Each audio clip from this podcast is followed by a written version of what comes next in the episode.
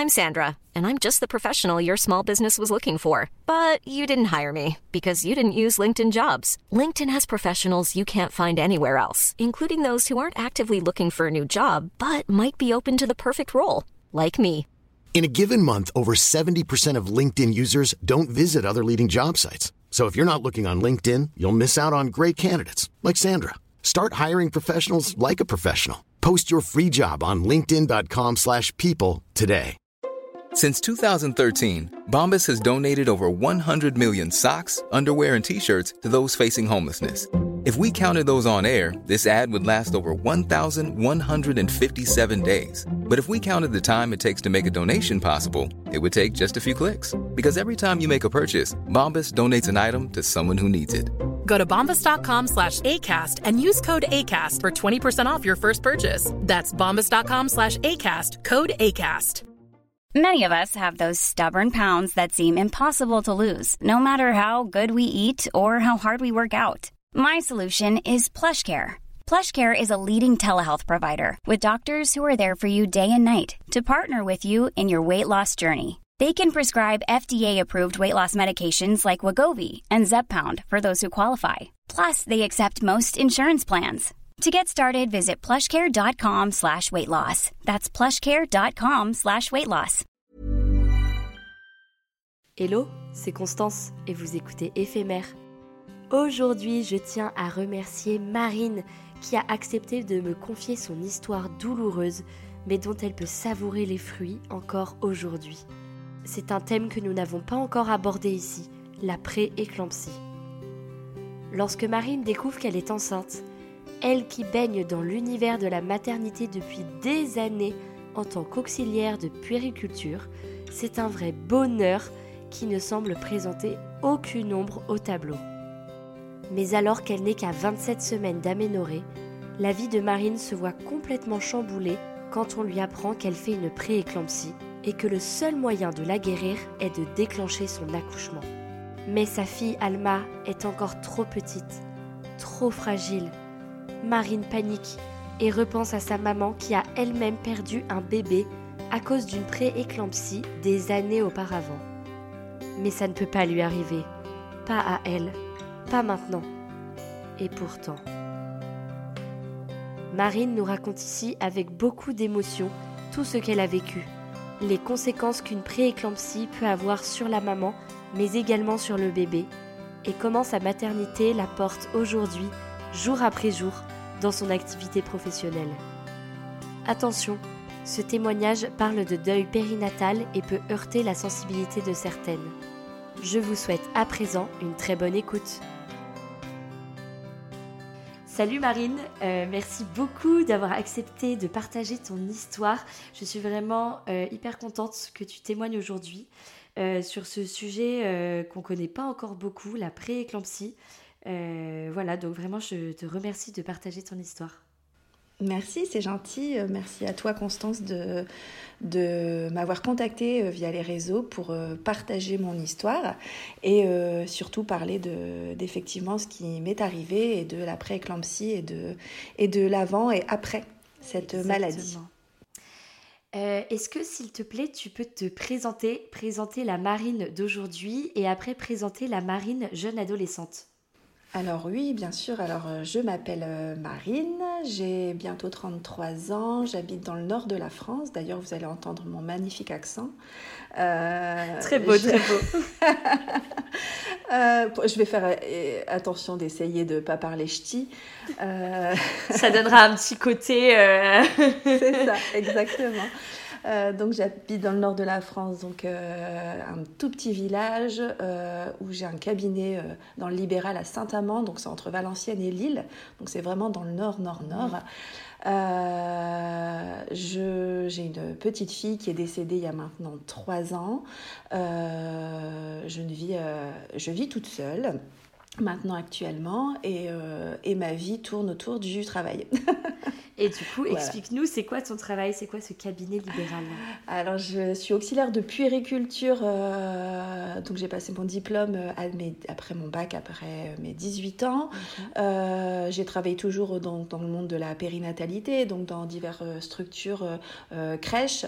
ensuite, à l'hôpital. Et après le décès de, de Alma, j'ai décidé d'ouvrir un cabinet en libéral où je vais proposer du bien-être du bébé et de la femme enceinte et en accompagnement euh, périnatal. Donc je vais euh, j'avais à cœur d'accompagner euh, toutes les mamans avec les choses dont je n'ai pas eu le, le temps et l'occasion de le faire avec la petite. Donc je vais proposer, je me suis formée en massage prénatal, en massage postnatal avec resserrage de bassin à l'aide d'un rebozo, en réflexologie plantaire. Ouais.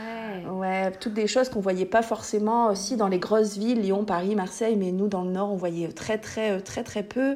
Et du coup, je me suis formée en réflexologie plantaire pour apaiser certains mots, certaines émotions pour les bébés, pour les enfants.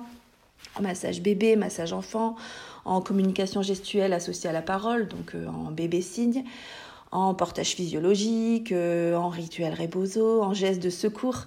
Et, non mais euh, attends, t'as fait, euh, as fait des centaines de formations là. C'est ça, en fait, j'avais vraiment à cœur d'apporter sérénité aux parents dans leur accompagnement de la parentalité, de, vraiment d'être serein dans ce, dans ce mouvement euh, maternel. Euh, et du coup, c'était important pour moi de qu'ils soient apaisés et donc euh, de leur offrir toutes les clés en prénatal et postnatal. Et donc, c'est pour ça que j'avais à cœur de, de, me former donc auprès de Sonia Krief à l'école du bien-être, qui est un peu la zidane des bébés pour nous qui travaillons à l'hôpital. Ouais, c'est celle qui fait le bain de Sonia, c'est ça exactement. donc euh, voilà, le bain de Sonia. Donc c'est pour ça que, que j'avais à cœur de, de, ramener ça euh, dans mon petit village. Et, euh, et donc voilà, j'ai ouvert Marine Bien-être un an après le, le décès d'Alma, un an pile poil. Alma est née le 11 mars 2020, j'ai ouvert Marine Bien-être le 11 mars 2021. Coïncidence, je ne pense pas. oui, je pense pas non plus. ok, donc tu es portée dans ce monde de la maternité en fait depuis tes toujours. la de ton adolescence. Enfin 18 ans tu j'ai toujours ouais. j'ai alors j'ai toujours euh, toujours voulu travailler auprès des bébés. Euh, j'ai pour pour faire une aparté donc euh, la marine ado très très travailleuse très bosseuse mais très stressée très anxieuse euh, très perfectionniste et du coup euh, et, et, du coup ça m'a valu des, des, grosses crises d'angoisse et, euh, mmh. et, et, donc je savais que je voulais travailler auprès des bébés mais qu'il me fallait pas beaucoup d'études parce que parce que j'aurais pas les examens? C'est ça, les examens c'était horrible pour moi, c'était inconcevable euh, d'être devant un jury et de, parler, de voilà, devant ma j'ai déjà rendu euh, des examens feuille blanche alors que très très bonne élève, euh, bosseuse. Et du coup, c'était compliqué pour moi. Et donc, euh, on s'est confronté à quand les, les, les, les, professeurs ont voulu me faire faire des études supérieures en tant qu'infirmière, puis puéricultrice, puis sage-femme. Euh, c'était inconcevable pour moi de travailler à l'hôpital, dans l'urgence. Dans... C'était vraiment compliqué. compliqué. J'ai trouvé le, travail d'auxiliaire de puériculture euh, euh, ou si ça se passait pas bien à l'hôpital, je pouvais être en crèche, où les bébés étaient en bonne santé, étaient euh, tout beaux, tout voilà. Euh, pas dans l'urgence en tout cas. Et donc ça me correspondait bien. Et, et donc voilà, ça s'est vraiment ouvert à moi. c'était une évidence. ouais, c'était une évidence. Et t'as adoré tout de suite? Ouais, j'ai adoré tout de suite. et effectivement, le monde, je, me suis très vite dit, je ferai pas ma carrière à l'hôpital. Alors que j'ai adoré travailler euh, en. Je suis tombée dans un hôpital à Maubeuge, c'était juste top, mais euh, euh, je savais que j'allais pas faire ma carrière là parce que beaucoup de stress, beaucoup d'horaires décalés, d'horaires compliqués, décalés. Et j'ai toujours rêvé d'avoir un mari, deux enfants, des horaires de bureau normaux, voilà. Donc je savais que voilà, je, je suis une princesse dans l'âme, donc la vie rêver de prince charmant, euh, de vie parfaite, euh, de travail parfait, voilà, je suis un peu dans les bisounours. Et, euh, et, donc, je savais que c'était pas l'hôpital qui, Qui pourrait t'offrir ce cadre de qui pourrait qui pourrait m'animer, oui. Hmm. Ok. Donc tu commences un peu, enfin tu travailles un peu à l'hôpital, tu travailles un peu en crèche, c'est ça? Oui. Toujours avec euh, toujours euh, ce besoin de me prouver à moi-même que j'ai besoin de, de toujours plus. J'ai commencé en auxiliaire de puériculture, puis j'ai vite voulu évoluer en directrice adjointe, puis j'ai vite voulu euh, prendre la direction de la crèche. Euh, quand j'ai fait ça, j'ai voulu euh, changer de crèche pour avoir du renouveau parce que c'était une crèche qui faisait du 24-24. donc créer, ah créer la crèche avec une nouvelle partenaire. Puis ensuite, avec une copine, on s'est dit pourquoi pas ouvrir une MAM parce que dans le coin, il n'y a pas de MAM. Donc voilà, j'ai travaillé sur l'élaboration de la MAM qu'on a réussi à ouvrir.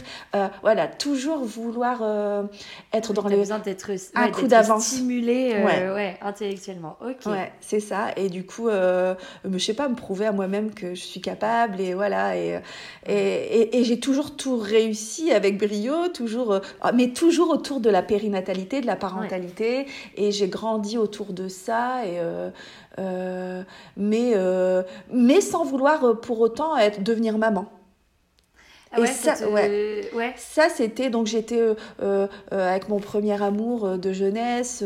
on s'est rencontrés très jeunes, c'était idyllique, c'était parfait. Et puis à 25 ans, en fait, ben lui rêvait de mariage, de bébé. Et puis moi, en fait, c'était compliqué à la crèche parce qu'on a été racheté par du privé et du coup, il y a eu une perte d'emploi. Et puis, et puis non, c'était pas la vie que je voulais. Je voulais pas être, devenir maman. Je voulais pas. J'avais envie de d'autres choses, un peu un peu paumée, mais, mais pas, de, pas de devenir maman à ce moment-là.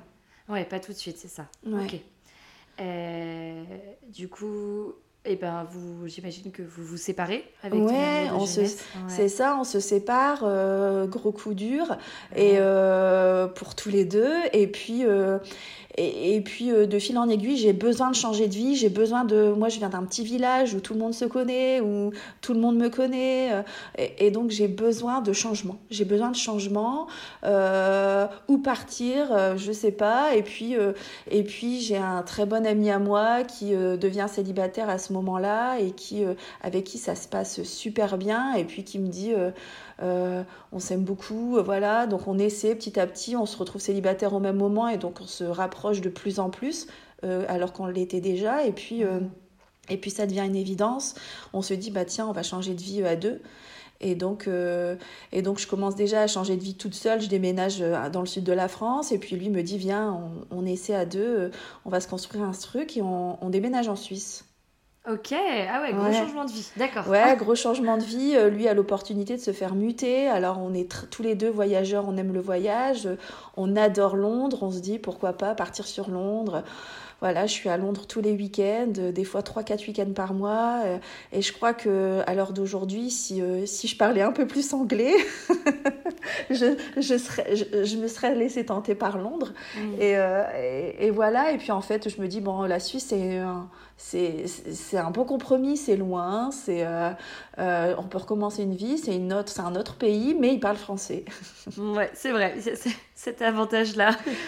donc, euh, donc on part en, on part en Suisse. Ouais.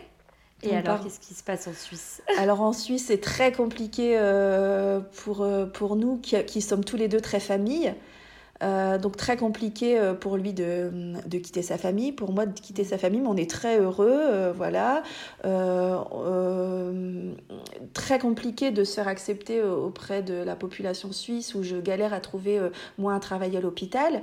Je vais trouver plein de petits travails, mais pas forcément des, des travails à, ma, à ma hauteur en tant qu'auxiliaire de puériculture, à l'hôpital et tout. Donc c'est très très compliqué. Donc lui seul travaille et, et moi je me trouve un peu euh, reclus euh, en Suisse dans un village magnifique avec un, avec un propriétaire et une, une deuxième famille qui, qui m'ouvre leur cœur. Super, mais il y a une partie de moi dans le nord de la France qui c'est très compliqué. Je suis très famille, il y a mes neveux, il y a ma nièce qui naît, euh, qui me ressemble comme deux gouttes d'eau et puis je rate tout. je, suis en train de rater tous les trucs. Moi, je suis le rôle de, princesse de tout à l'heure, de l'ado, l'ado euh, super souriante, euh, toujours, euh, toujours au taquet. voilà, j'ai deux cousines dont je suis très proche.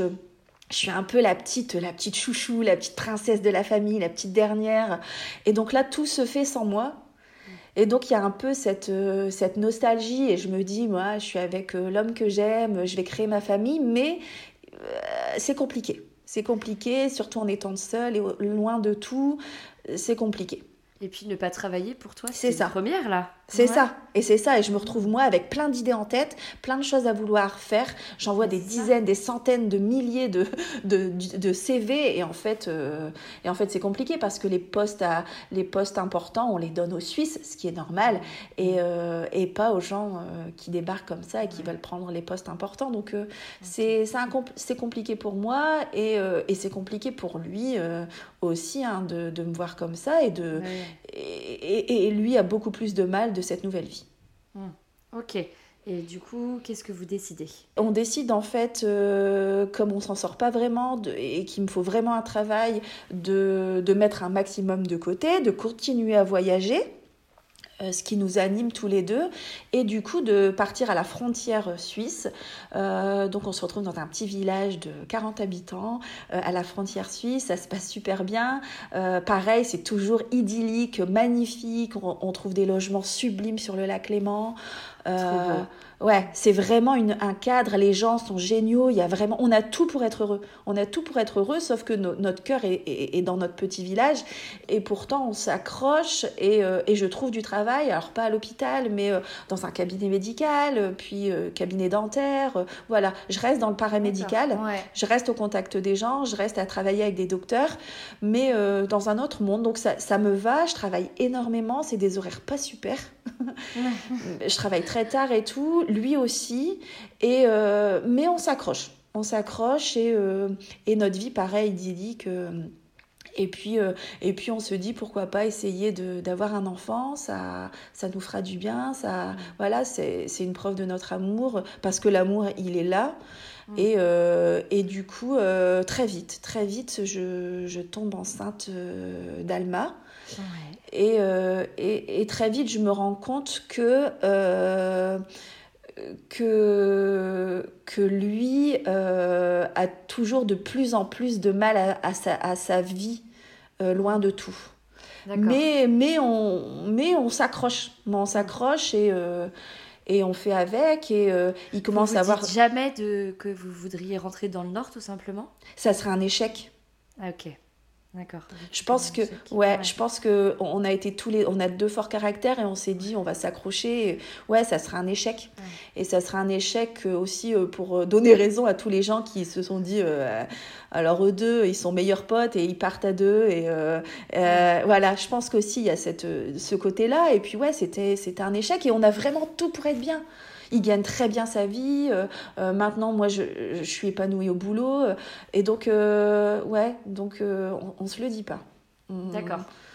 Donc tu tombes enceinte, euh, t'es contente, t'étais prête à être ouais. Ah ouais, ouais, ouais, Là, pour le, pour le coup, je voulais être enceinte et, et c'est une évidence et c'est très compliqué de le vivre toute seule parce qu'encore une fois, euh, je, suis la, la pote et la cousine, la sœur de à qui on le dit en premier, à qui voilà. Et du coup, moi, je peux le vivre avec personne. On va revenir un peu euh, après, après une, une énième dispute parce que c'est compliqué pour lui d'être loin. Donc, on décide de revenir un week-end en coup de tête et donc de là d'annoncer aux gens que je suis enceinte donc euh, et de faire les fêtes avec eux et donc tout tourne et tout le monde est très content hein, et, et, et de revenir Ouais, c'est ça. Mais du moment où je tombe enceinte, je sais que je suis enceinte. Ah oui. Je le sais. Sans le faire, le test, je sais que je suis... Ouais. Alors ça, c'était... Euh, je lui ai dit, je suis enceinte. Je le sais. T'avais des symptômes physiques ou juste psychologiquement genre J'étais j'étais très fatiguée, chose qui n'arrivait jamais. Puis j'avais un petit retard de règles, chose qui n'arrivait jamais aussi. Mais je lui dis, il faut qu'on s'arrête à une pharmacie. Je sais que je suis enceinte. Dingue. Ouais, je je savais. Euh, tu tombes enceinte quand? Je tombe enceinte après euh, ouais en septembre puisqu'après on partira on partira euh, juste après elle a été conçue au Canada. Lors d'un petit voyage amoureux. C'est ça on est parti au Canada elle a été conçue au Canada et du coup après on a fait on a fait le Portugal et j'étais enceinte au Portugal. J'ai fait Londres aussi j'étais j'étais enceinte. Et du coup j'ai beaucoup. Ouais c'était vraiment notre notre thérapie je pense. Ok. euh, donc tu tombes enceinte en septembre. Euh, comment est-ce que tu étais au courant de tout ça? J'imagine, hein, toi euh, traînant dans ce milieu-là, tu savais directement, tac tac, rendez-vous gynéco. euh, Ouais, j'étais au taquet. Ouais. J'étais au taquet, mais j'étais au taquet toute seule. J'étais au taquet. euh, euh, je voyais que lui, de plus en plus, euh, paniquait. Paniquait de, de cette euh, petite vie ou, Non. ou- Pa- ou paniquait de tout. de tout, de ouais. tout, de, Il ce, était de ce pas heureux, changement de vie, de, Ouais. de, de est-ce que lui peut être papa, est-ce que lui est bien papa, est-ce que voilà ces vieux démons remontent à la surface et du coup non c'est c'est très euh, c'est très compliqué. Il est heureux. Il est heureux, il va acheter, euh, il va, il va acheter des choses, voilà. Mais euh, comme beaucoup de papas, et en fait après coup, hein, je me rends compte euh, de par mon métier maintenant en libéral que beaucoup de papas pour eux c'est compliqué de, de se projeter. Mmh, Surtout pour un nouvel enfant. porte pas. Bah ouais, bien sûr. C'est ça. Et du coup, c'est très compliqué. euh, et donc voilà, et donc moi non, moi je suis au taquet. Et, euh, et je commence déjà du coup à regarder, euh, euh, à changer de boulot parce que je sais que c'est pas la vie que je veux. Et du coup je me dis euh, ah il faudrait que j'ouvre en libéral, que je propose du massage bébé, que voilà. Et je commence Ah ouais, là enceinte. direct. Ouais, là je me dis euh, ah, il faut que je lie l'utile à l'agréable. Il faut que j'ouvre, euh, il faut que j'ouvre, le Marine Bien-être qui est maintenant. Il faut que je l'ouvre dans euh, voilà en- à la frontière suisse, donc près d'Evian, euh, en libéral pour que je propose des choses qui ne se font pas, pour rassurer les mamans exactement ce que je suis en train de vivre, parce que moi je commence à chercher du massage prénatal, je commence à chercher qui est-ce qui fait du thalasso bain dans le coin, parce que je suis Sonia depuis des années, à signer avec mon bébé, voilà, je cherche des trucs et je vois que rien ne se fait, et que au Canada, en Angleterre et dans d'autres euh, pays, c'est courant. Très répandu. Ouais, carrément. Ouais. Ok, donc t'es porté par tous tes voyages, tes connaissances et Ouais. cette maternité qui C'est te... ça. Ah ouais, ça te porte vraiment, c'est fou. Ok, ça te donne une énergie de dingue là. Ouais, carrément, carrément, mais, euh, mais la seule noirceur au tableau, donc bah, c'est forcément on est loin et donc c'est compliqué, surtout pour l'organisation. Chercher une nounou, faire confiance à une nounou, euh, l'argent qu'on va dépenser parce qu'on a des horaires tous les deux très compliqués, euh, comment on va faire. Euh, le, moi, la vie que je voulais, c'est euh, euh, voir exactement la vie que mon frère euh, a euh, actuellement et qui laisse les enfants à mes grands aux grands-parents, que les tatas, les tontons sont très présents, que Ouais, aux anniversaires tout le monde est là. Et en fait, je me rends compte que ouf, c'est pas ce que c'est pas ce que je veux et pourtant c'est ce que je vais devoir faire. Et donc ça, c'est de plus en plus compliqué. Et la deuxième noirceur du tableau, euh, elle est euh, parce que, de par mes connaissances, ma maman a vécu une prééclampsie à sa première grossesse. D'accord. Ok, donc toi, donc tu- je connais, ce- je cette connais cette maladie. Ouais. Je connais cette maladie que, que j'ai vécue à l'hôpital aussi euh, Mmh, via mon sûr. métier. Donc j'ai suivi. Euh, je sais que ça peut arriver. Euh, mais euh, du coup, je préviens tous les, euh, tous les, toutes les personnes dans le médical, toutes les personnes que je rencontre, et eux sont confiants comme moi en me disant c'est pas héréditaire, donc voilà, on va être, on va être vigilant, on va vous surveiller encore plus, on va vous voir tous les mois, euh, on va, on va être très très vigilant, mais euh, ne vous inquiétez pas parce qu'effectivement c'est pas, c'est normalement Ok, pas. c'est la question que j'allais te poser. Donc il n'y a aucune influence sur le fait que ta maman ait fait une prééclampsie. Normalement, ça. ça veut rien dire. Voilà. Donc tu es quand même assez surveillée tous les mois. Oui. Euh. Est-ce que c'est plus surveillé parce que je sais que tu fais, euh, enfin tous les mois, du coup, tu as les taux euh, de protéines dans les urines? C'est ça. ça. qu'on regarde. De toute façon, ça, toute femme enceinte est censée le faire tous les mois. C'est Est-ce que ça. tu avais un truc en plus? Ouais, alors des échos plus régulières. Et euh, donc pas que trois échos, euh, beaucoup plus régulièrement et euh, un rendez-vous sage-femme avec euh, prise de tension, avec euh, prise de sang normaux. Euh, voilà, euh, comme je bosse au cabinet médical entre deux, euh, les médecins, bah voilà, les échos et tout, bah, les échos et tout. euh, c'est fait régulièrement, donc euh, je suis rassurée. Je suis rassurée. Ma maman a très peur. D'accord, donc elle, ouais, ça l'a Ah, un peu ouais. traumatisée. Ouais. Ma maman euh, crée le dossier euh, euh, avec tout, euh, tout ce qui lui est arrivé, avec les heures, les machins, les trucs qu'elle a, qu'elle a eu, euh, les, euh, euh, les problèmes médicaux qu'ont mes grands-mères, euh, voilà, ce qui est arrivé à mon frère à la naissance, moi, euh, voilà. Elle me crée un dossier que je donne à tout le monde et que tout le monde lit, mais... euh, mais euh, En te disant, ça va pas vous arriver, quoi. ouais, on- Ça n'a rien on- à façon, voir avec vous. Et façon, et je le comprendrai plus tard, façon, la prééclampsie, si elle doit arriver, elle arrivera.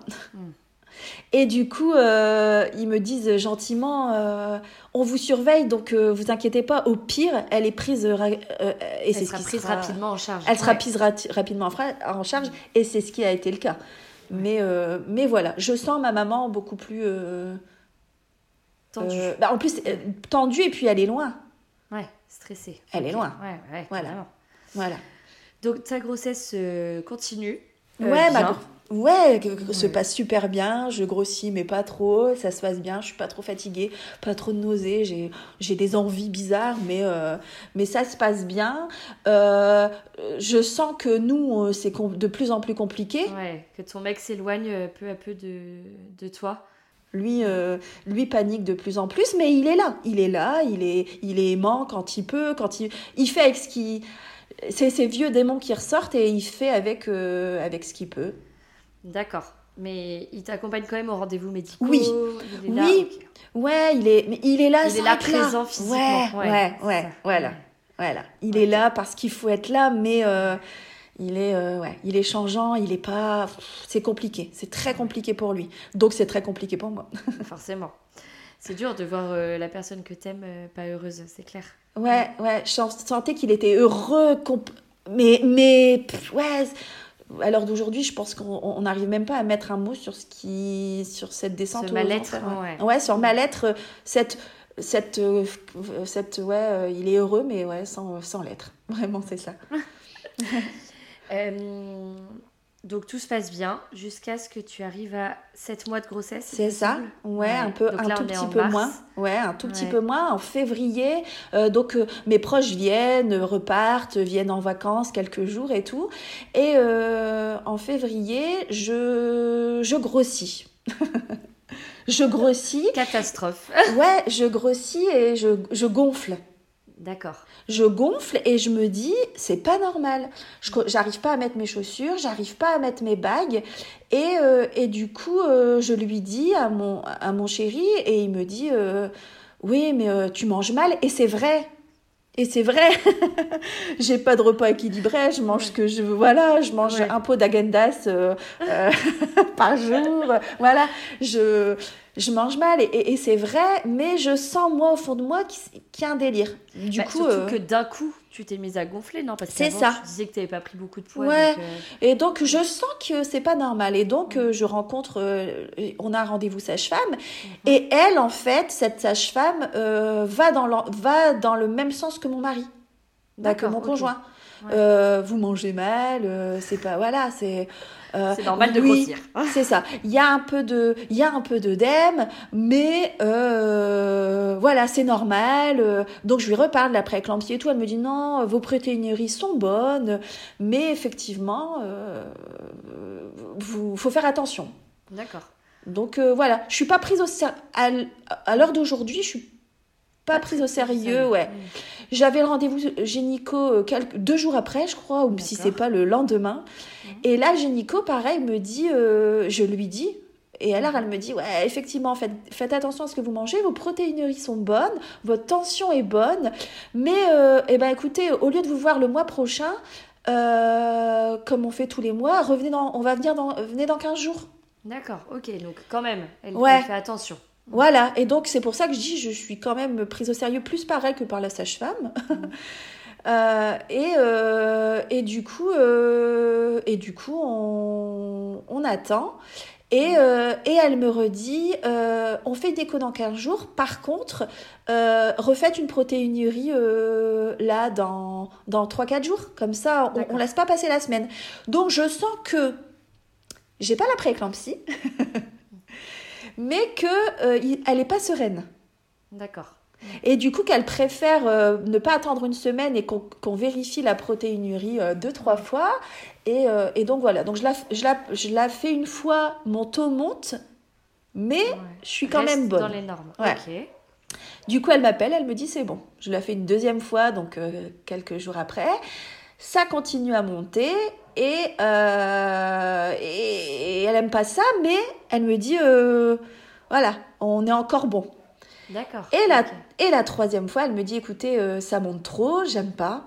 Donc, vous allez, vous, vous allez vous mettre en arrêt et, et vous reposer. Et vous reposez, et on refait ça dans deux jours et, et on voit. Mais là, vous, vous travaillez trop, il y a du stress au boulot, il y a du stress, voilà. Ça peut Donc, avoir faut- un impact, ça, sur la protéine euh, Non, alors le, sur- ouais, le non alors là sur la protéinurie non, un peu plus sur la tension. Ouais, le ok. stress, que la ta fatigue tension et tout. montait aussi ou Alors non, non toujours pas de tension. D'accord. Et puis, bon, euh, elle, préfère que tu prennes soin de toi, quoi. C'est ça. Et puis on est jeudi, et puis moi je sais qu'il faut pour finir ma semaine, j'ai plus que le vendredi, et que le vendredi je suis toute seule au boulot avec le médecin, et qu'il faut à tout prix que je bosse ce vendredi-là. Ok, Et donc, j'y vais. jour, j'y vais. J'y vais. Donc j'y vais, et puis là, Benjamin, qui, euh, qui, est, qui est resté euh, pour moi un- ma plus belle rencontre professionnelle, un gars euh, gentil, euh, d'une voilà, et on est tombé enceinte en même temps avec sa femme. Ah, trop marrant. Ok. à deux euh, jours à deux jours d'intervalle donc à chaque écho on a la même sage-femme dans le même cabinet voilà Euh, on se montre les échos on parle du poids de notre enfant et tout et même quelques temps avant moi Alma faisait euh, je sais plus déjà euh, 400 grammes et lui doit refaire une écho parce que lui ça la petite grossit pas assez D'accord. et donc euh, et donc je m'inquiète plus pour lui que, que pour moi Pour toi. et du coup, ça, Amandine refait, donc sa femme refait une écho et on se suit. Et puis, on- notre lien d'amitié euh, euh, se forme là parce que, bah voilà, ça se passe bien et, et ça se passe de moins en moins bien au boulot avec les collègues. et du coup, on se, on se rapproche un petit petit peu. Ouais. C'est ça, on se rapproche un petit peu. Et puis donc j'y vais le vendredi. Et là, le vendredi, Benjamin, euh, avec sa douceur et ce, voilà, me dit euh, ouais que je sais plus les mots qu'il a employés, mais en gros je suis moche. Oh non Ma tête- Ah, oh, T'avais gonflé? Ouais, ma tête est bizarre. ma- voilà. Il y a, t'es pas comme d'habitude, voilà. Et donc Ah moi, en rigolant, je lui dis, je suis moche. Et là, il me dit, euh, mais tu t'es vue, tu, voilà. Et là, je me regarde dans le visage et, et dans le miroir, et effectivement, euh, mon visage mon, a doublé de volume et mon nez, euh, mon nez est gros et Ah, mais c'est dingue ouais. Et là, je me dis, ouais, je suis fatiguée là. effectivement, euh, c'est pas cool. Et du coup, j'avais fait une protéinurie le, le- le matin même. Ouais.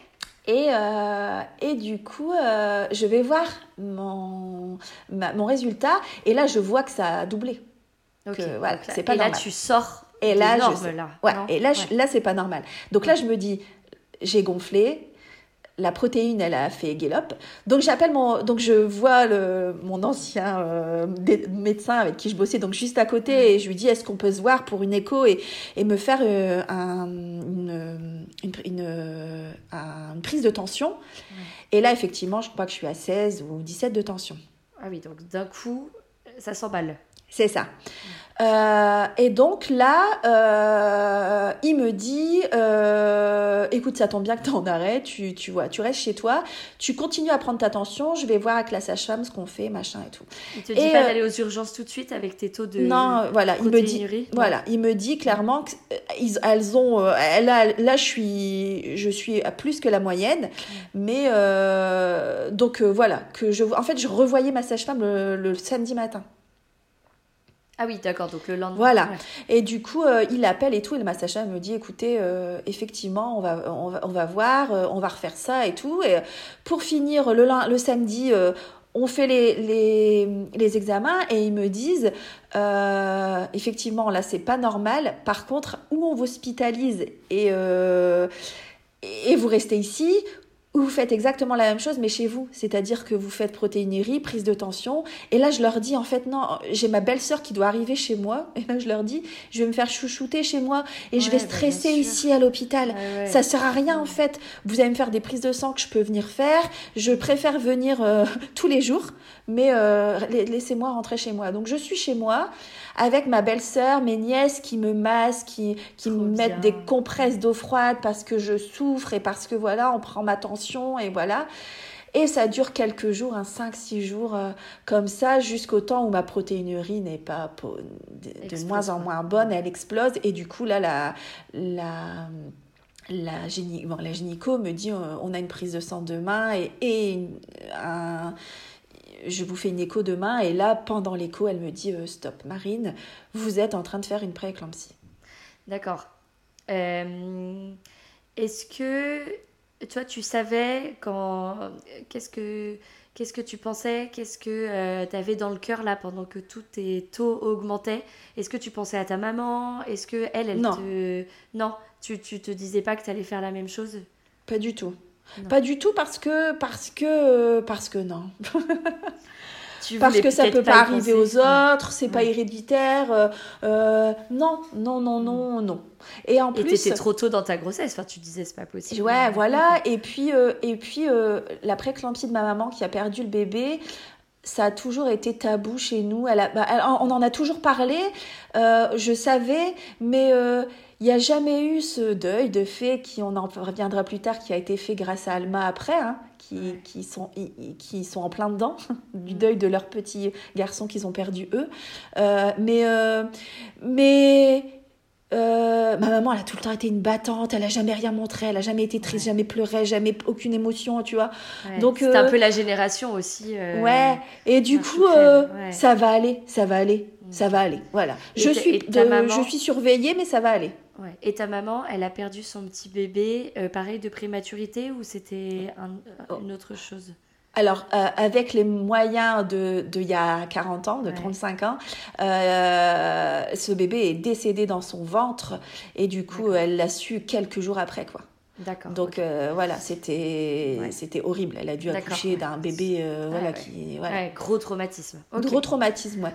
Mais euh, mais qui a jamais été pour moi voilà pour moi. Elle avait perdu son bébé, elle a fait une prééclampsie. Voilà, c'était triste, c'était malheureux, mais c'est tant que tu le vis pas de toute façon. Oui, et puis eux n'ont jamais ils en parlaient. Bah si, ils en parlaient. Mais c'était jamais triste, jamais considéré comme un bébé, jamais considéré comme, tu vois, c'était... Euh, mécanisme de défense, tu penses? Oui, bien sûr, totalement. Et un déni, déni, déni, de deuil complet. Ouais, ok, on revient dans l'instant où tu parlais. Donc, tu es chez toi avec ta belle-sœur, tes nièces, ça. te masse. Sauf que là, ça ne va plus. Ton ouais, je vais à l'hôpital. Je vais à l'hôpital pour, euh, pour du coup encore une écho. Et là, elle me dit Vous êtes en train de faire une prééclampsie. Et là, elle me dit euh, Le gros souci qu'on a, euh, mademoiselle Younsi, c'est que nous, ici à Tonon, nous sommes un hôpital de niveau 1. Ah oui, d'accord. Ah oui, sinon, c'est pas rigolo dans la misère. Ah Et là, elle m'explique que euh, on va me garder une soirée, on va me garder, on va essayer de voir pour me voir combien pèse la petite, pour voir euh, refaire des, des, choses beaucoup plus euh, concentrées sur moi parce que maintenant on sait qu'on est en plein dans une prééclampsie et pour voir si on est capable de garder la petite si elle si, si j'accouche et de s'occuper de moi si je pars en, mm. Euh, en, éclampsie et du coup en complication de la prééclampsie. éclampsie Donc je reste. quoi les signes de pré Pourquoi en te faisant l'écho elle a dit ok vous faites une prééclampsie? C'est quoi les signes cliniques? Protéinurie euh, qui euh, qui dépasse qui dépasse les taux, tension haute. Mhm. Et, euh, et, du coup, moi, pour le coup, j'avais mal au ventre. J'avais mal au ventre. J'étais, euh, c'était vraiment euh, un gros, gros mal de ventre, en plus des gonflements. Et donc là, je suis à 12 kilos, pris en 7 jours. Ah ouais, d'accord. Et, et, la, et ça n'a pas pour l'instant de conséquences sur Alma, sur ton bébé? Alors, pas de retard de croissance? Alors si, autant juste avant toutes les échos ça allait, Autant là, on se rend compte que la dernière écho que j'ai faite euh, euh, quelques temps avant, elle aurait dû peut-être prendre même pas 30 grammes, peut-être, parce que ça faisait 5 jours, mais elle les a pas pris. Et là, on se rend compte que elle ne grossit plus. D'accord, ok, donc il y a ça aussi. Voilà. D'accord, donc tu es hospitalisée. Je suis hospitalisée à Tonon une soirée, une nuit. J'appelle ma maman et je lui dis ça sert à rien de. Elle me dit je vais venir et tout. Je lui dis ça sert à rien de venir puisque peut-être qu'ils vont me garder. Ok. Donc voilà, euh, mon chéri continue à travailler, continue à dépérir de plus en plus. Et, euh, et, toi, tu euh, dépéris à l'hôpital, tout va bien. voilà, et continue à bosser parce que lui continue à bosser en Suisse, donc c'est loin, donc voilà. Et je lui dis pareil, ça sert à rien, ramène-moi des vêtements, mais passe du temps sur la route, mais ça sert à rien d'être de, d'être là à, mes, à mon chevet. Et, et, du coup, le lendemain, les médecins viennent et me disent on ne peut pas vous garder, vous êtes transféré en niveau 3 à Chambéry qui est à deux heures de la maison. deux heures de la maison. Ouais, ok. Et là, euh, donc on change de département. J'étais en Haute-Savoie, euh, j'arrive en Savoie. Et, et, pour la petite anecdote, les ambulanciers arrivent. Et moi, j'ai préparé mes vêtements. Je suis toute pimpante avec ma petite robe, euh, mon petit truc. Je suis debout avec mon dossier et tout. Et là, les ambulanciers arrivent et puis ils me disent Bonjour madame, on cherche madame Younsi. Je lui dis C'est moi. Il me dit Marine? Je dis Oui. Et là, et eux bug. Et là, ils me disent Écoutez madame, on va devoir vous mettre sur le brancard. Et là, je lui dis, mais, mais pourquoi? Je mais peux marcher? je, Mais je lui dis, mais, euh, mais non, mais monsieur. Et là, elle me dit, écoutez, madame, vous êtes en train de faire une prééclampsie, c'est grave. Je dis, oui, je, suis, je l'entends, mais je vais pas m'allonger sur le brancard, sur la, mais avec, euh, à m'attacher les mains et tout, mais, qu'est-ce que, mais non. Ah ouais? Mais je lui dis, euh, mais pourquoi vous voulez m'attacher au niveau du ventre? Je, je comprends pas. Ouais. Et là, ils me disent, madame, écoutez, la prééclampsie vous pouvez faire une péréclampsie, vous pouvez convulser à, ton, à, tout moment, vous pouvez... Et là, il m'explique avec les médecins, et là, je lui dis, euh, mais, mais non. Ah oui, et donc là, tu découvres le, le, les vrais... Et là, je me dis, mais qu'est-ce qu'ils me, qu'est-ce qu'ils me disent? Moi, je vais bien. J'ai gonflé, euh, la puce a pas super bien grossi, moi j'ai gonflé, j'ai un peu mal, mais euh, j'ai de la tension, mais je ouais. vais bien psychologique. Ouais, pas catastrophique, quoi. Ah, mais pas du tout. Je me dis, mais qu'est-ce qu'ils me font? Donc, je m'allonge. Et là, dans ce. Et là, dans. Dans la. Dans l'ambulance, je vois ma vie défiler. Je vois, je vois. Il y a beaucoup de routes. Lui me parle, mais je, suis ailleurs. Et là, ouais, je dis aux gens, euh, bah, je m'en vais. Et, et, et, là, je comprends que, que c'est pas normal ce qui est en train de m'arriver. Ah ouais, donc d'un coup, tu te sens partir.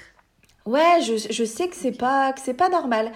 Et puis ben là, autodéfense de, de, de l'éducation que j'ai eue et de la, de, de la maman que j'ai eue, et voilà, je, je, rassure tout le monde. Et du coup là, je me, je me, je me donc je suis confrontée à un, à un médecin, docteur, qui a fait une thèse sur la prééclampsie, qui est au taquet sur la prééclampsie à Chambéry. Génial. Je me souviens plus de son prénom, mais un grand monsieur chauve, très mince, qui bosse à Grenoble et tout et euh, qui me dit vous êtes en train de faire une préclampsie. Je lui dis oui monsieur je suis au courant. Il m'a dit vous connaissez les risques. Je dis oui monsieur.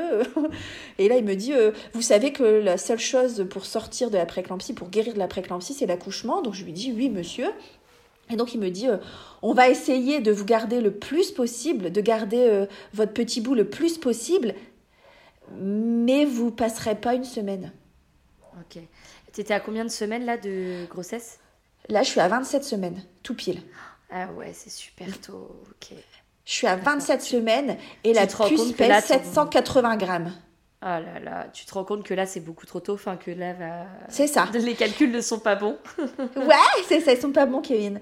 Et là je lui dis, bah vous pouvez, mais toujours avec ma, mais ça c'est ça c'est moi, ma spontanéité, ma joie de vivre, bah voilà, bah et je, je, tiens ça de ma maman, on va rien montrer et tout, et donc je dis au monsieur, bah il y a pas moyen d'attendre le 28 mars, c'est mon anniversaire. Et là, il me dit, euh, ah, je, je, je, pense vraiment pas. Et je lui dis, bah ouais, mais vous savez, monsieur, je suis peut-être l'exception qui confirme la règle. Ouais, et là, il me dit une phrase. Il me dit, euh, avec tout ce que j'ai déjà vu en, au cours de ma carrière, euh, parce que je suis tous les cas de prééclampsie, je suis sûre de moi, mademoiselle, et mais j'espère de tout cœur me tromper. Mm. Bah mais je suis sûre de moi. Okay. Et il insiste sur euh, n'espère pas, tu vois. Ouais, bah oui, oui, il voulait pas trop te casser et en même temps, il savait bien euh, c'est ça. qu'il l'avait en face de lui.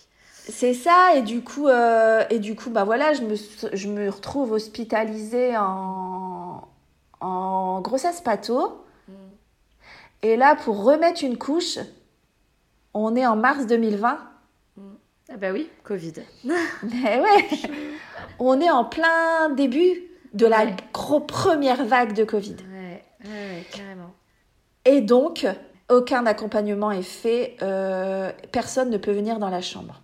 Oh là là. Donc là, je, voilà. Et donc là, je me retrouve toute seule avec le conjoint qui peut venir, mais le conjoint qui est toujours de plus en plus paumé Ouais. De ce qui est en train d'arriver, voilà, qui a deux heures de route, qui doit continuer à travailler en Suisse, qui ne sait pas même ce qui est en train de m'arriver, mais que qui est pff, qui est déjà paumé de devenir papa. Mais alors là, paumé de devenir papa prématurément, euh, il était déjà pas prêt si le bébé arrivait neuf mois après. Mais alors là, euh, le pauvre, le pauvre, il est, euh, il est perdu, perdu comme tous les papas peuvent l'être, hein, comme tous les nouveaux papas, comme les papas de Préma le sont. Et puis, euh, je le vois qui, qui, qui sait pas. Et tout le monde est à mes petits soins envers moi, mais, mais beaucoup moins envers lui. Et, euh, et du coup, je dis à ma mère, mais ça sert à rien. Ça sert à rien, ne viens pas.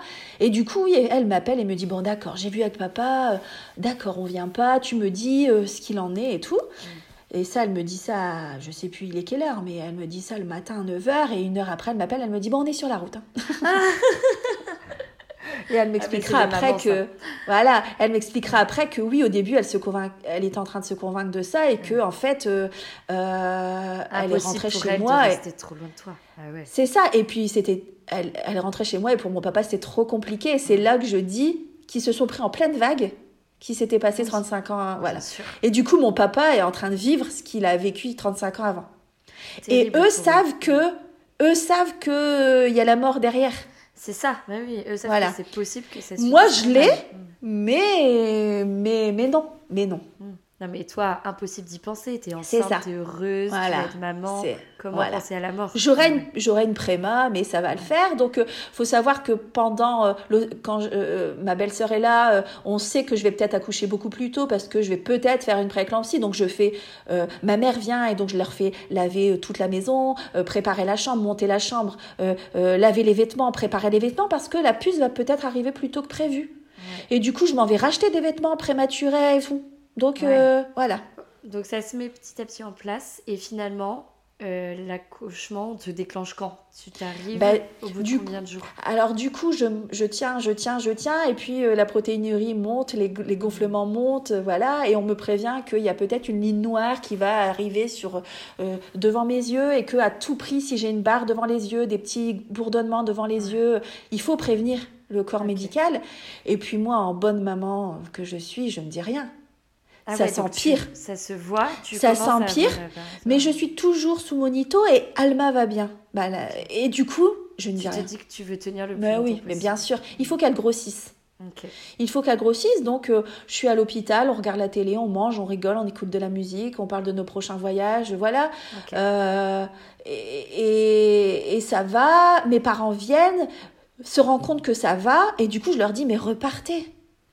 Ça sert à rien, vous pouvez même pas monter dans la chambre. Il montait dans la chambre, pardon, l'hôpital de Chambéry, mais il montait en cachette. Euh, on, Ma mère m'avait dit, je vais prendre une blouse, je vais passer pour une médecin, mais voilà. Ah, on négociait avec des, il y avait des, des sages-femmes. Alors je dis toujours plus gentilles l'une que l'autre, mais non, des filles qui passaient au-dessus des règles, plus les unes que les autres, et donc on savait qu'avec l'une, elle pouvait passer, et avec l'autre non, donc ils venaient. Et voilà, ce que je pouvais, et ce que je trouvais ça dommage, c'est que je pouvais moi descendre à la cafette. Donc je passais mes journées à la cafette bah, avec mes croches et je remontais pour faire mes examens. Et donc je tiens, je tiens euh, jusqu'à la veille de la finale de Pékin Express. Parce que je dis à ma fille, euh, euh, écoute, faut pas que tu arrives ce soir, c'est la finale de Pékin Express. Et faut pas que tu arrives ce soir. Et, et, elle m'a écouté, elle m'a laissé regarder la finale de Pékin Express. Et cette nuit-là, c'est horrible parce que la, face la, la, femme en face de nous, et, et avec son conjoint, euh, fait une prééclampsie aussi. On l'avait entendu, on l'avait compris. Et, euh, et descend au bloc. Ok. Et en fait, on descend au bloc, et ça, ça me, ça me chamboule encore aujourd'hui. On descendait au bloc obstétrique, et je l'entends dans les couloirs en pleine nuit crier Je veux pas y aller, je veux pas y aller, je veux pas y aller. Quelle horreur. Et son mari qui lui dit Je t'en supplie, descends, il faut que tu y ailles.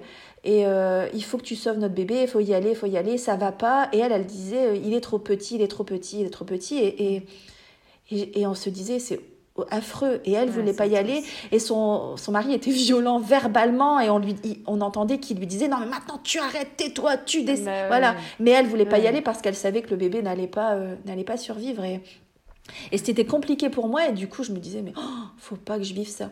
Ouais, quelle horreur. Ok donc et le c'est le lendemain matin.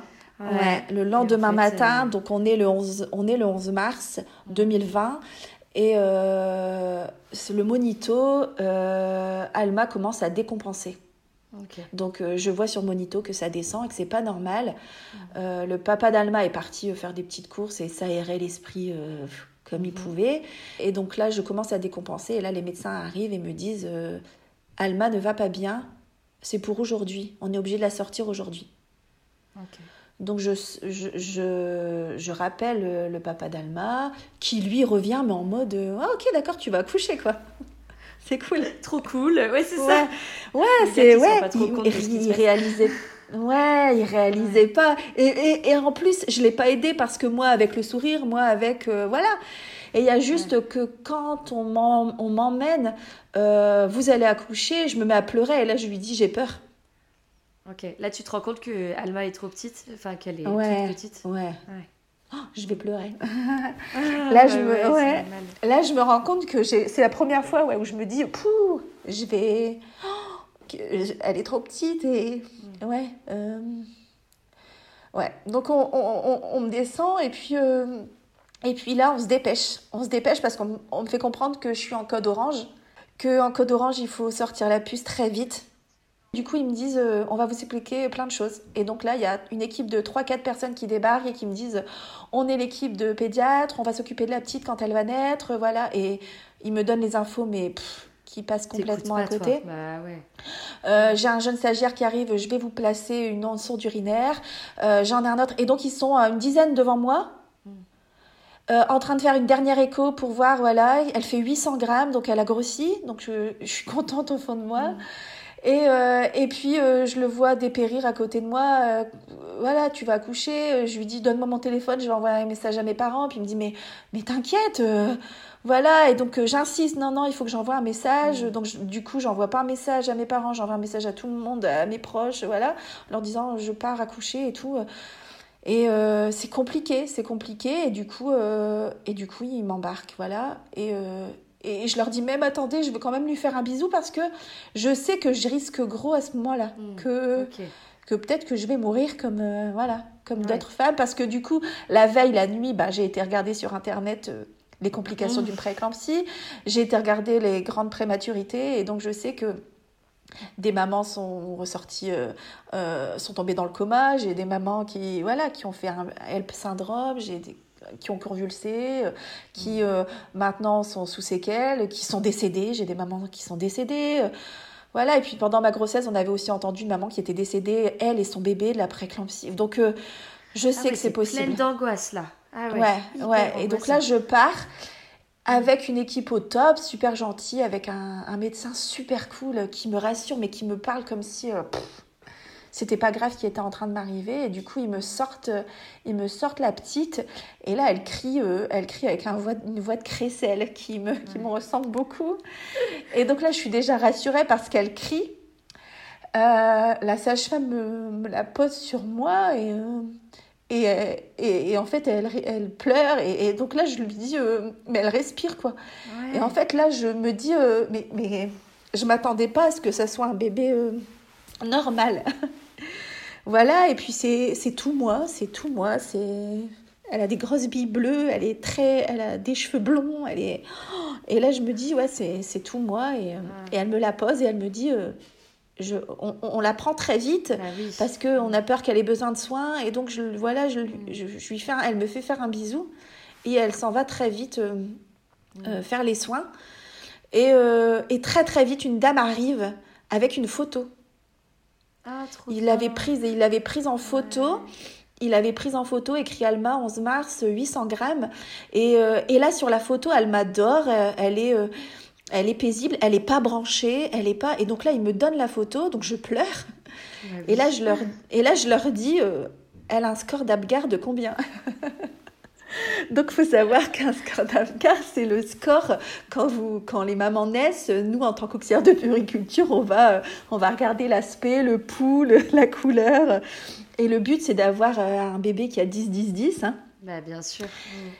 Et, euh, et, donc là, la femme me regarde et là, elle me dit Pardon Donc là, je métier? là, elle me dit mais qu'est-ce que? Et donc là, je lui dis elle a un score d'Abgar de combien? Et là, elle me dit euh, 9 10 10. Waouh Ah oui, donc elle était quand même en forme. Ouais, et là, je comprends pas. Et là, elle me dit, on comprend pas non plus. Elle a pas eu besoin de, elle, est pas sous respiration. Elle, euh, tout va bien. D'accord. Donc euh, tout tout va bien et euh, donc là rassurée. Carrément. rassurait et en fait tellement j'ai été rassurée j'ai commencé à trembler j'ai commencé et c'est là que moi a été compliqué pour moi voilà, donc j'ai commencé donc à, à, faire des quelques petites convulsions, mm. donc un HELP syndrome, donc ça a touché foie, rein, rate, euh, voilà, poumon, euh, notamment mes reins qui ont été très très affectés. Et, euh, et du coup, il y a même un médecin qui m'a dit vous étiez en semi-coma, quoi. Donc je suis vraiment partie très très loin et j'avais froid, je tremblais et je voyais cette, cette horloge et je me disais parce que je savais que il fallait recoudre très vite, il fallait fallait que je sois stabilisée très vite. Et mm. donc, euh, il faisait tout ça. Euh, et, et, donc, c'était ouais, c'était intemporel. Là. J'ai plus la notion du temps, j'ai plus la notion de plus rien. Et, euh, et je me demande comment va ma fille. Et donc, on me rassure, tout va bien. et ça, c'est compliqué parce que, et du coup, c'est d'autant plus compliqué pour le papa qui a sa fille devant lui qui tout va bien qui pleure, qui euh, fait pipi, qui fait caca, qui voilà. Et sa femme, et, et sa femme qui, on ne sait pas. Quoi. Ouais. Et du coup, lui ne profite pas du bah moment avec sa fille puisque il a qu'une idée, c'est est-ce que euh, ma chérie va mourir. Bah oui, bien sûr. Et donc c'est pour ça que il est euh, encore plus paumé, le bah, pauvre. bien sûr, voilà, il est en larmes, voilà. Et donc, euh, il a sa fille devant lui, mais euh, il n'ose pas, il, il, il, ose pas la toucher, il n'ose pas lui parler. Il, est très, euh, ce qui est normal, et, et, il a peur pour moi. face à ce démuni, démuni, voilà. Et et du coup, euh, et du coup, en salle de réveil, je, je me réveille et je vomis. et, euh, et, donc là, dès que je reprends connaissance, je leur dis, euh, je me lève. il je faut vais que voir je... bah, oui. Il faut... Et donc là, elle me dit non, non, donc madame. Là, par contre, on est d'accord qu'une fois que tu es stabilisée, tu es sortie d'affaires. Là, quand tu te réveilles, c'est bon. Ouais. Euh, Alors, l'éclan... Alors, ben, eh ben non. il se peut que tu, tu partes en éclampsie beaucoup plus tard. La tension ne, ne, part pas comme ça du jour au lendemain. Euh, dans certains cas, oui. Mais ça peut vraiment avoir des complications un peu plus tard également. Euh, il se peut que des fois, un mois après, euh, donc, euh, donc je suis sous surveillance, mais moi je me lève, je m'assois, j'ai eu une césarienne, hein, mais euh, euh, il, est, il est 20h15 et, et je leur dis non, non, non, j'y vais. Et là, je négocie avec les femmes et elles me disent écoutez, on voit que vous allez bien, euh, on va attendre 20h30 parce que voilà, on attend et puis promis, euh, je, je vous, monte. Euh, voilà, on vous en... 21h30, pardon. Je vous... Ah oui, donc, une heure et quart quand même après, d'accord. C'est ça. Et du coup, Alma est née à 18h38 et, et donc je remonte du bloc, il est 21h30 et je, je, suis dans la chambre toute seule. Et là, et là, le papa d'Alma vient et euh, elle me montre une photo. Euh, et là, elle est quand même un peu sous. Respirateur Alors, non, un peu sous oxygène. et comment Elle est sous couveuse. voilà. je vois que c'est plus déjà le bébé que j'avais eu deux heures avant. Mmh, ok, oui. Elle va pas Donc, euh, ça, quoi. Ouais, voilà. Je, moi, je sens, en tout cas, lui, toujours pas, parce que lui envoie des messages de tout le monde, mon bébé est né, tout va bien. Euh. Donc, je lui dis même, euh, oh, mais, mais t'as déjà envoyé un message et tout, mais... et lui est heureux. Ouais, bah, bien sûr. Moi, je suis un peu plus sur la réserve. Ok. Tu peux la voir à ce moment-là quand même? Alors non, non parce que j'arrive toujours pas à... Je suis dans les vapes, je suis... Ça va pas. il est 21h30 et là, je fais des mini-malaises. Je fais des mini malaises et, euh, et en fait, ce qui me. C'est ma tête de turc qui me, qui me porte défaut parce que je veux me lever, je veux y aller. Et du coup, les, les sages-femmes, une fois, deux fois, ils viennent et sont adorables parce qu'elles me recouchent et qu'elles me disent Madame, vous voyez bien, vous pouvez pas, vous êtes pas. Parce que et je tombe, je tombe, j'arrive pas, j'ai mal, je pleure, je, je crie.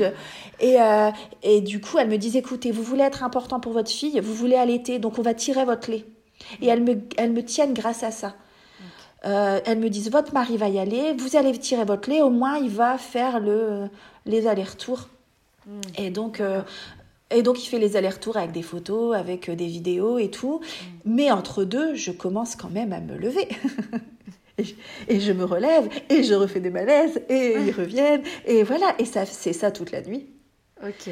Euh, toute, euh, voilà, vraiment, euh, toute la, bah, tout le début, le début de soirée. Et, euh, et à 10h25, il revient et euh, il À me 10h25 dit... euh, du matin ou 22h25 non, 22, ouais, 22h25, il revient et ça, il me revient et puis il me dit je viens chercher, je vais manger un petit bout, ça va bien. euh, euh, elle est reposée, ils ont fait tous les soins, donc là je suis venue chercher le lait, comme ça on pourra, on pourra la nourrir. Et, euh, et du coup on se pose un petit peu tous les deux. Et, euh, et, et c'est pendant ce moment-là euh, qu'Alma a fait un pneumothorax à gauche. D'accord. Tu peux expliquer ce que c'est un pneumothorax? Ouais, alors en fait, c'est les poumons. Les poumons qui sont. Alors, on m'avait fait hein, pourtant les, euh, les hum, injections pour, euh, Les euh, de célestène, de corticoïdes pour que les poumons se développent un peu plus rapidement. Euh, et du coup, les poumons se sont très, très conta- contactés l'un sur l'autre. Et d'habitude, la plupart, de la façon j'en ai jamais connu, moi, la plupart des, des prématurés le font à droite, le pneumothorax. D'accord. Mais Alma, comme elle était différente comme sa maman, elle a décidé de le faire à gauche. Elle a décidé de le faire à gauche et le pneumothorax a comprimé le cœur. D'accord. Donc elle a fait un arrêt cardiaque. Un arrêt cardiaque qui a duré euh, 20 minutes. Ah, c'est énorme. Donc euh, bah, je te laisse et je vous laisse imaginer euh, le 20 minutes sur un, Un une préma de ouais. 800 grammes euh, à 27 semaines. Euh, c'est compliqué. Donc, euh, donc là, il arrive, il revient avec son lait et là m'explique via ses mots et euh, voilà, euh, qui comprend pas, qui sont tous autour, que ça va pas et qui voit qu'il y a un délire. Et donc lui, je lui demande des nouvelles, je lui demande des photos et lui il me répond pas ou tout va bien. Mais non, il me dit pas Il tout va bien, pas. mais Ouais, il euh, je t'explique après, euh, voilà. Alors moi, je de- redeviens folle et je leur dis, Ah bah, euh, je me relève, je me relève, je retente le truc, j'y vais, je veux y, je, je veux y retourner. Et, euh, et, et du coup, ça dure, ça dure une 3-4 heures. 3-4 heures où ils essaient, ils essaient de la réanimer, ils essaient donc euh, 30, là mi- là. 20 minutes, ils essaient de la stabiliser, de comprendre et tout. Entre deux, il, il m'avait, il nous avait fait signer un papier pour, euh, pour, euh, pour faire une, une étude sur, euh, sur euh, ce qui s'appelle Prolisa, pour lui un- changer d'intubation, avoir des tubes beaucoup plus petits, machin. Euh, du coup, ils viennent me faire signer des papiers que moi, je sais même pas ce que je signe, mais je leur je fais entièrement confiance. Mais allez-y, euh, faites ce qu'il y a le mieux pour mon enfant et tout. euh, euh, et du coup, euh, et du coup, c'est à 3 heures qu'il me dit ça va pas, mais je viens tout expliquer avec le pédiatre. Donc là, D'accord. les, ouais, là, il est 4 heures, euh, il est 4 heures, euh, ouais, un peu moins de 4 heures. Et le pédiatre vient, arrive et me dit, euh, voilà, votre, donc m'explique tout ça. Votre fille a fait un pneumothorax, ça a comprimé le cœur. Voilà, on, on a su la stabiliser, mais, mais pourquoi elle a fait le pneumothorax à gauche? On ne sait pas. Pourquoi euh, Voilà, le- les conséquences, euh, voilà, le pronostic vital est, en- est engagé. Bien sûr.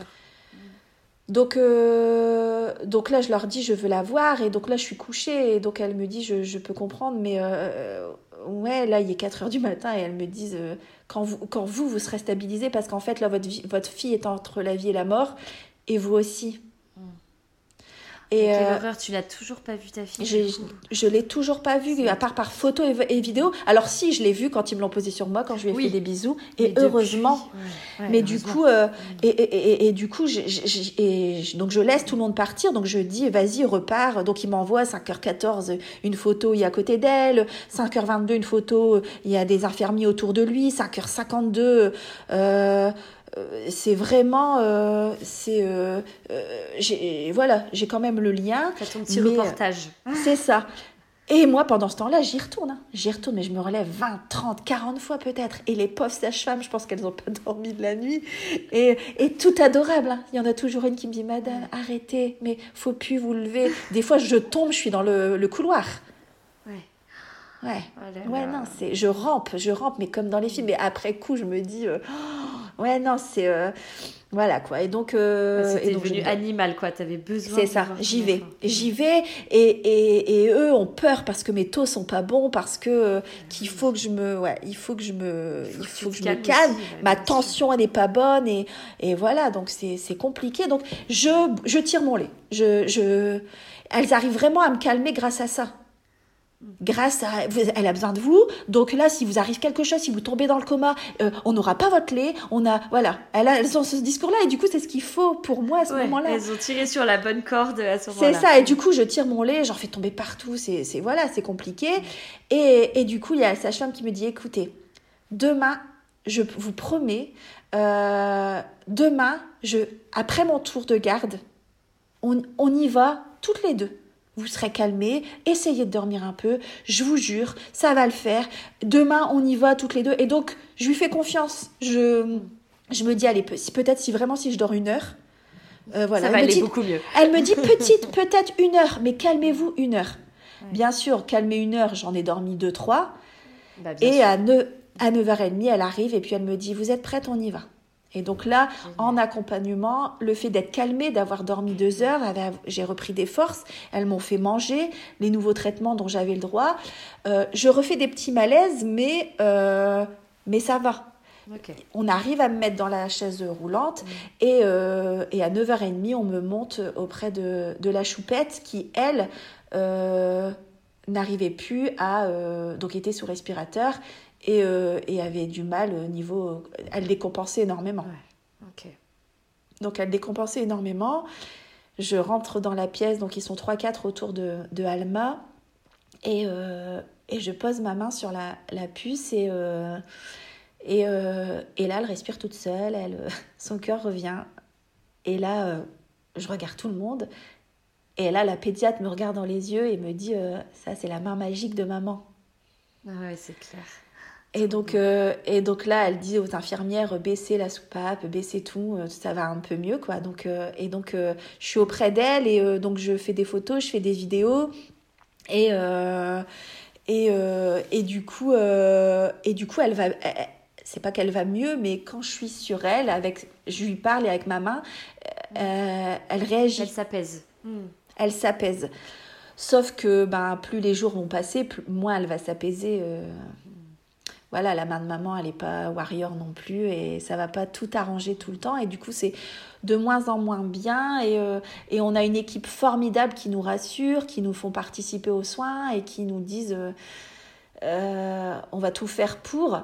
Donc ils vont drainer un premier poumon, puis le deuxième, puis donc ils vont débrancher les trucs. Et, et elle va y aller, elle va vraiment se battre euh, plusieurs fois. Donc plusieurs fois je me je prie Dieu, je, je, je, prie, je reçois des euh, des, des, des photos de, de ma famille qui euh, prie Sainte Rita, qui prie tout le monde, qui prie voilà, c'est des bougies et des trucs, tout le monde est au taquet.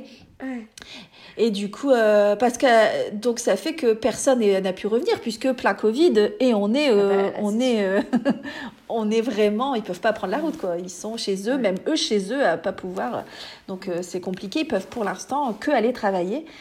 Euh, et du coup, euh, et, et du coup, ils drainent. On fait plusieurs opérations euh, jusqu'au moment où euh, la pédiatre avec qui, euh, qui m'avait annoncé tout ça me dit.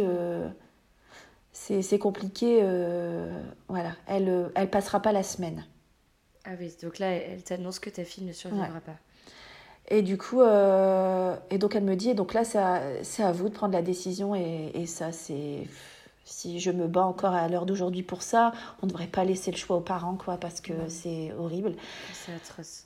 Et du coup, elles me disent. euh, Et donc là, moi, j'ai besoin de. Parce qu'en plus, le papa est dans le, dans le déni. Parce qu'on était d'accord sur la vie qu'on voulait à notre enfant, de on veut pas une vie de une vie euh, euh, où l'enfant est porteur de handicap ou que c'est pas pour pour nous en tout cas c'était inconcevable c'était pas la vie qu'on des voulait grosses séquelles. euh, voilà, ouais. c'était inconcevable.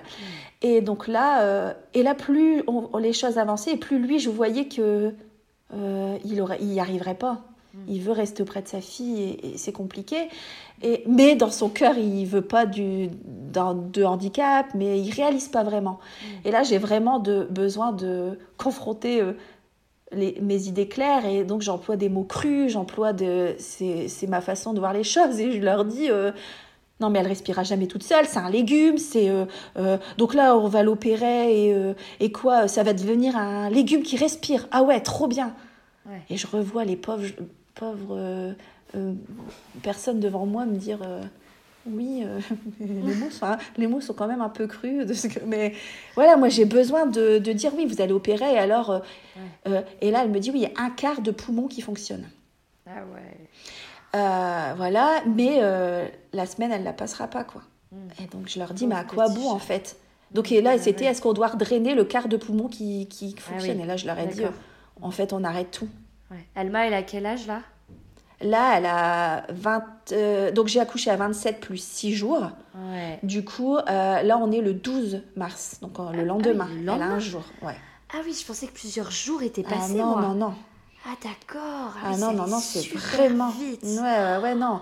Elle est née à 18h38, elle a fait son arrêt cardiaque à 21h30. Ouais.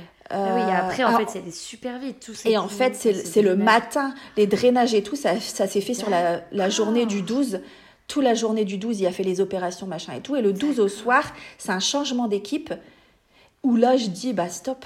D'accord. Stop. et c'est pas compris que c'était allé si vite. D'accord. Ouais, ouais, ouais. Et c'est eux qui me disent, écoutez, madame, ça sera peut-être mieux qu'on fasse tout ça demain matin.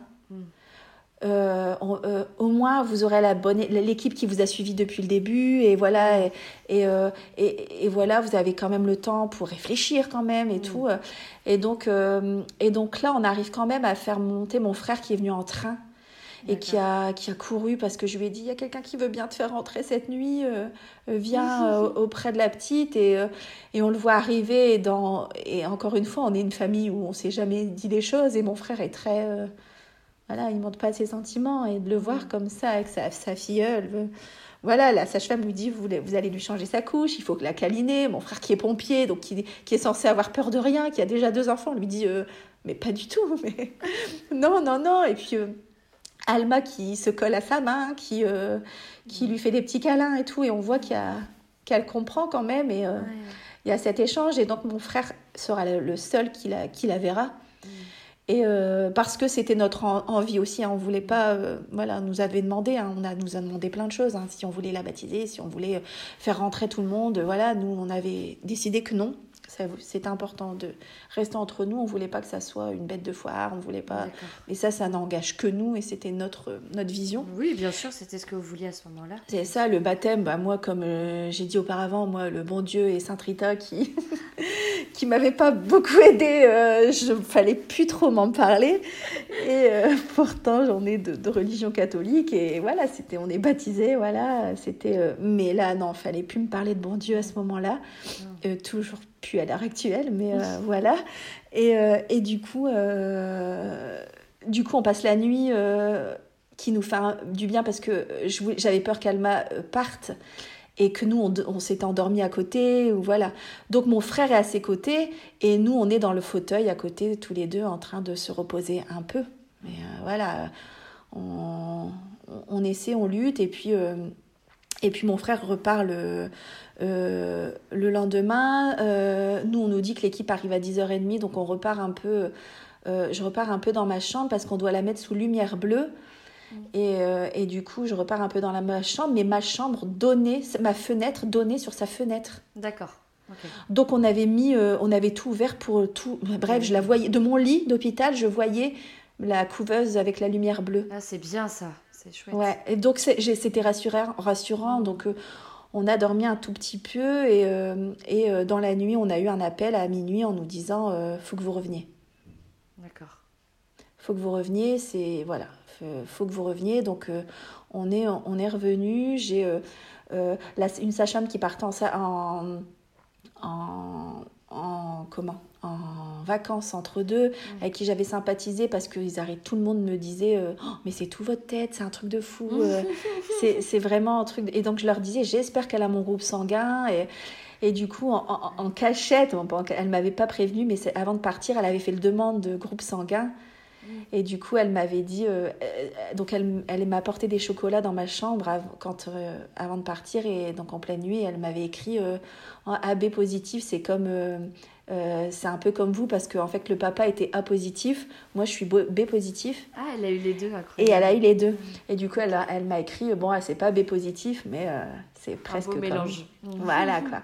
Et du coup j'avais trouvé le, la symbolique sympa et du coup euh, donc voilà on repart là-bas à ses côtés et et du coup à 10h30 on décidera de débrancher de débrancher la puce dans mes bras et puis euh, et puis voilà, et, euh, et là, l'après commence. Mm. Elle, euh, elle s'éteint au bout de. Quelques minutes, 10 minutes, ouais, 10 minutes. Ça, c'était ma hantise. C'était ma hantise. Je me suis dit, si elle reste dans mes bras toute une journée, c'est. Je. Voilà. Et, et, donc voilà, elle part apaisée, elle part voilà, dans mes bras tranquillement. Et, et, toi, à ce euh, moment-là, là, comment tu, tu, tu, viens à peine d'accoucher, enfin, tout ça s'est passé en, trois jours, c'est tellement rapide. Je la... C'est l'apaisement et le soulagement. D'accord. Parce que j'ai vu la différence de ma, de ma puce qui me regarde, qui pleure, qui crie avec ma voix de crécelle, puis mm. ma puce sous respirateur euh, avec le regard euh, en mode je t'en supplie, aide-moi. Et mm. ensuite, j'ai vu le regard vide. Le mm. regard vide de plus rien, de. Voilà quoi tu savais que c'était le moment de la laisser partir. Ouais, exactement. Donc ouais, soulagement et puis euh, et puis c'est l'après qui commence et, euh, et du coup moi je me retrouve euh, pas, pas de vêtements, pas de trucs, qu'est-ce qu'on va faire C'est compliqué. Et et, et, autant on a été, ils ont été adorables, donc après, après l'accouchement, voilà, on a pu rester un peu plus parce que bah, du coup, tout le monde confiné, euh, on avait voilà donc euh, j'ai pu moi comme j'allais pas bien je suis restée une semaine de plus euh, à l'hôpital. Je suis sortie le 18 mars. Donc pour te dire, hein, j'ai accouché le, le, 11, donc euh, ça a été mais beaucoup comme tu as une césarienne, c'est pas non plus. Euh, ouais, ouais, mais normalement, maintenant, 3-4 euh, jours, tu sors quoi. Et, et du coup, comme on était là, non, c'était on a décidé de faire incinérer la petite, et du coup, le, au moins, on pouvait récupérer pour la, les cendres le jour de ma sortie, et c'était important pour nous, mais. bien sûr donc voilà, donc après commence, euh, ben voilà, moi la fameuse, j'en ai déjà parlé sur mes réseaux, sur Marine Bien-être, mais la fameuse feuille euh, où euh, je, sors de la chambre, ma fille a, donné son dernier souffle et on, me donne un fascicule. mes condoléances, votre, vous venez de perdre un enfant, voici les démarches à suivre. Oh, quelle horreur. Prévenir la CAF, prévenir votre employeur, prévenir si, choisir pour faire une mise en bière, choisir un cercueil. Voici les adresses à Chambéry. Alors c'est super bien fait. Hein. On est d'accord. Bah, ils font tout pour s'alléger finalement la chose en ayant toutes les informations sur une feuille, mais juste tu n'es pas capable d'entendre tout ça sur le moment. C'est ça. Donc, euh, donc là, on est le 13 mars et, euh, et, euh, et, du coup, à midi, ma mère arrive avec, avec mon, père a, dû rester au, au, boulot. Ma mère arrive avec ma belle-sœur et mon beau-frère. Et euh, ils arrivent en voiture. Euh, et, euh, et du coup, bah, on commence à démarcher les pompes funèbres. Et, Donc on est à travers Chambéry en chaise roulante. Moi, au bout de ma vie, le papa qui me pousse, il y a des travaux, c'est horrible, c'est horrible. la chaise roulante, c'est pas adapté. Et on arrive dans la pompe funèbre, elle nous assit tous les quatre, et voilà, on doit choisir les fleurs, le cercueil, le. Voilà. Et ça, c'est très compliqué. Ouais, j'imagine. Donc le 18, tu rentres chez toi euh, avec ton compagnon, sans ton bébé. Et là, comment ça se passe les, les jours et les semaines qui, qui arrivent, qui suivent? Bah, on est en plein Covid, du coup les gens peuvent pas venir. Euh, certains, euh, comme mes beaux-parents, essaient de venir quelques jours, mais ils, sentent vite qu'on peut pas, euh, on, j'ai pas, j'ai pas trop envie et que voilà. Et donc ils, repartent très vite. On est en mars 2020 et je, bah, on est livré à nous-mêmes puisque aucun suivi psychologique, aucun, aucun accompagnement. J'ai, j'ai ma césarienne, ben, j'ai pas aucun soin. On me ah dit juste euh, ah j'ai rien du tout, j'ai rien. Alors j'échange, mais je suis à deux heures de chez moi, donc j'ai euh, pas de, j'ai rien qui se passe. Euh, j'ai la crèche qui m'appelle en disant que je peux, je peux, je faire peux faire venir, voilà, faire le dossier. J'ai toutes ces choses là. Je dois faire des prises de sang pour vérifier que tout va bien, donc je m'en vais faire des prises de sang. Mais là c'est la dégringolade parce qu'on n'est pas accompagné psychologiquement, que j'essaie de prendre rendez-vous chez les psys, mais on y voit une fois et puis le papa veut plus pu. Donc moi j'essaie d'y aller, mais on est, ben, on peut pas se promener euh, dans la, dans les rues. Donc on est perdu. On, voilà comment c'est, on peut pas se promener dans les rues pour sortir. Comme on est en plein Covid, c'est très très compliqué et c'est euh, la dégringolade pour nous physiquement, mentalement, pour notre couple, pour notre vie. Et, euh, et du coup, avec ce non-accompagnement, on nous avait prévenu hein, que le deuil d'un enfant, euh, la perte d'un enfant, c'était qui tout double, hein, c'était euh, où, ça où ça rapproche ou pas. Ça n'a pas été le cas du tout. Euh, on n'a pas vécu le deuil de la même façon et on n'a pas voulu avancer de la même façon.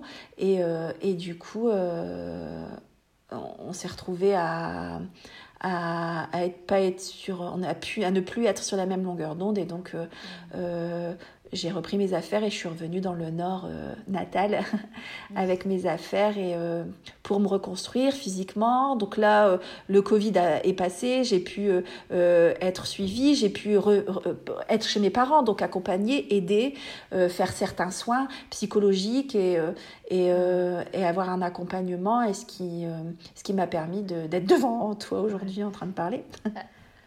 Et Alma a été décédée depuis combien de temps quand tu as commencé ce travail de reconstruction? Euh, En août. En août, donc Alma est décédée en mars. Euh, je me suis reprise en main en août. D'accord.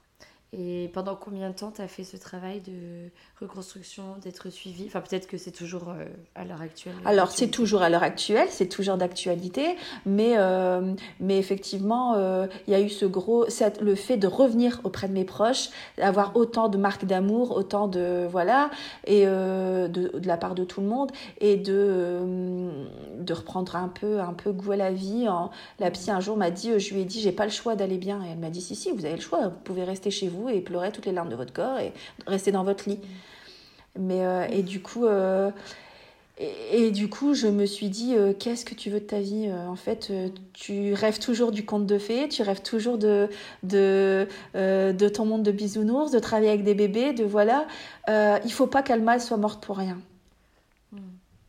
Euh, et, et, du coup, je me suis dit, mais pourquoi pas faire ce que tu voulais quand elle était dans ton ventre, quoi. Tu regardais avec, tu étais déjà avec elle et tu regardais et tu lui parlais, tu lui disais, oh, regarde du massage bébé, regarde du massage prénatal, regarde euh, le thalassobain et tout. Tu es en capacité de le faire, tu l'as jamais fait, bah vas-y, ouvre ton cabinet et, euh, ça sera la plus belle revanche. Et Amal sera pas morte pour rien parce que tu auras ouvert ton cabinet pour ça, pour accompagner ces mamans qui, euh, qui ont besoin d'être écoutées, qui ont besoin de, de sérénité dans leur euh, vie parentale. Et, et, qui ont besoin de quelqu'un quand elles ont de, besoin de parler de deuil.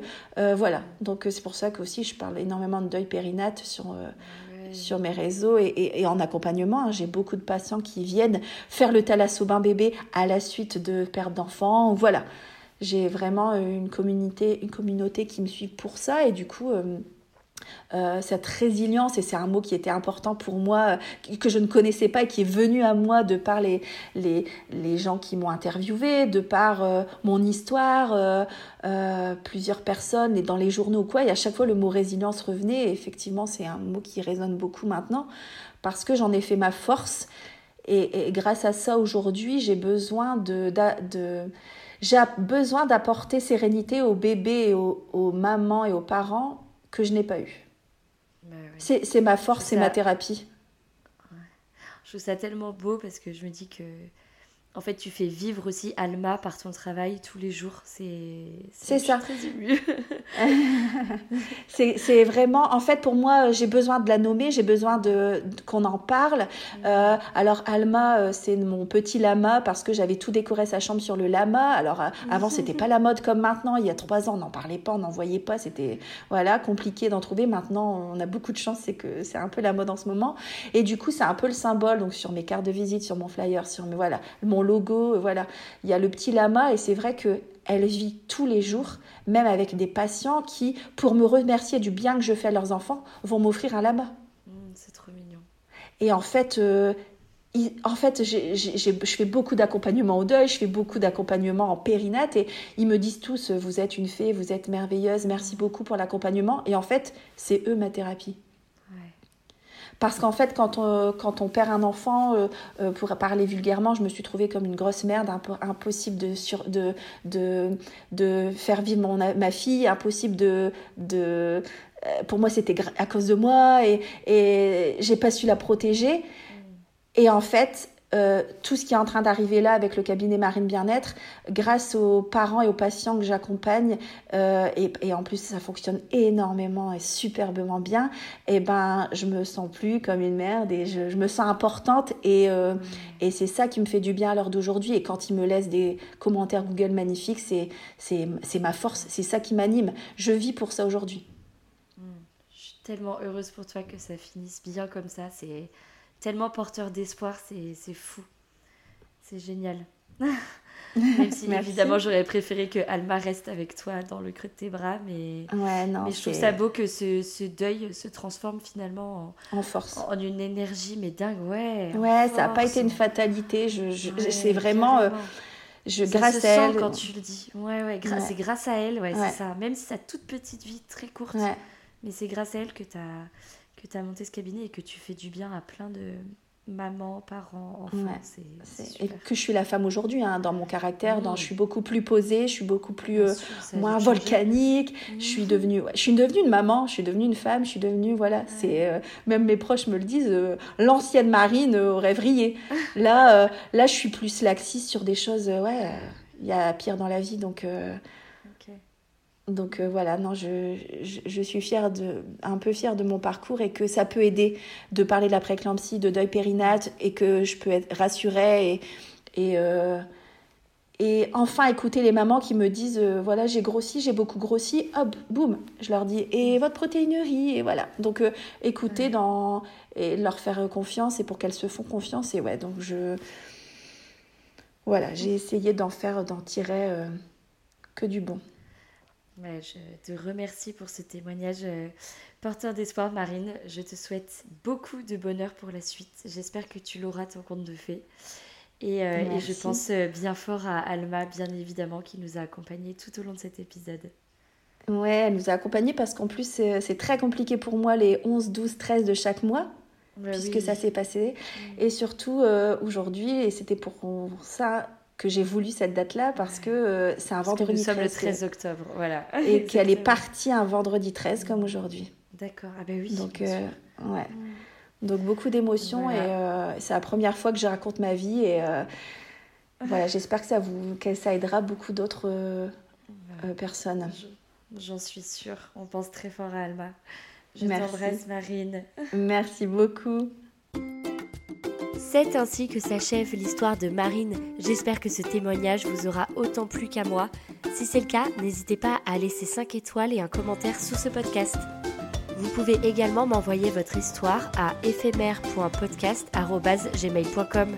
N'hésitez pas à venir me rejoindre sur Instagram sous le nom d'éphémère. Et je vous dis bien sûr à dans deux semaines pour un nouvel épisode.